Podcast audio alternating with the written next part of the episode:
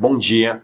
Hoje eu quero compartilhar com você uma reflexão sobre a importância do nosso ritmo, de conhecer o nosso próprio ritmo e de principalmente respeitá-lo. E quando me refiro a ritmo, me vem à cabeça dois aspectos que são a velocidade e a intensidade que colocamos nas diferentes áreas do nosso viver. E eu tenho consciência de que vivemos numa sociedade que incentiva a comparação e a competição. Por isso somos constantemente pressionados a aumentar o nosso ritmo, a aumentar a nossa velocidade e a nossa intensidade naquilo que nos propomos a realizar. Porém é importante também tomar consciência de que cada pessoa é única, cada pessoa tem a sua própria constituição e dessa forma cada pessoa tem o seu próprio ritmo de viver. Até mesmo as máquinas têm o seu ritmo ideal de funcionamento. Se aumentarmos a sua velocidade e a sua intensidade além do seu limite, ela quebra. Da mesma forma, você também tem o seu próprio ritmo ideal para aprender algo ou para realizar algo. Então, o que fazer para descobrir o seu ritmo ideal? Ninguém, além de você mesmo, poderá fazer essa descoberta.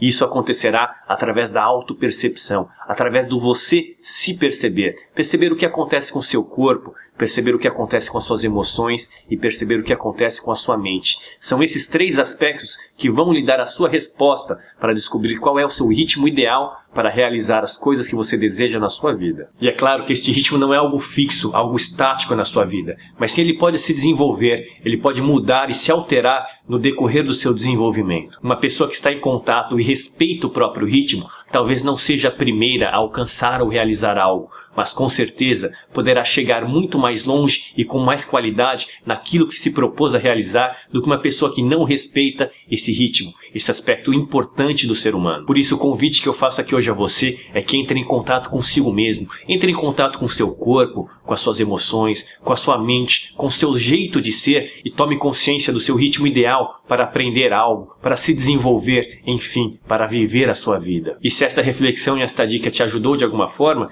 deixe o seu curtir, compartilhe com os amigos e deixe também aqui embaixo nos comentários a sua opinião que estou muito curioso em saber. E eu faço também o convite a você a me acompanhar no Snapchat e conhecer um pouco sobre o meu ritmo de vida, onde eu também compartilho algumas reflexões sobre o dia a dia de uma forma mais casual. Um grande abraço e até amanhã com o próximo episódio.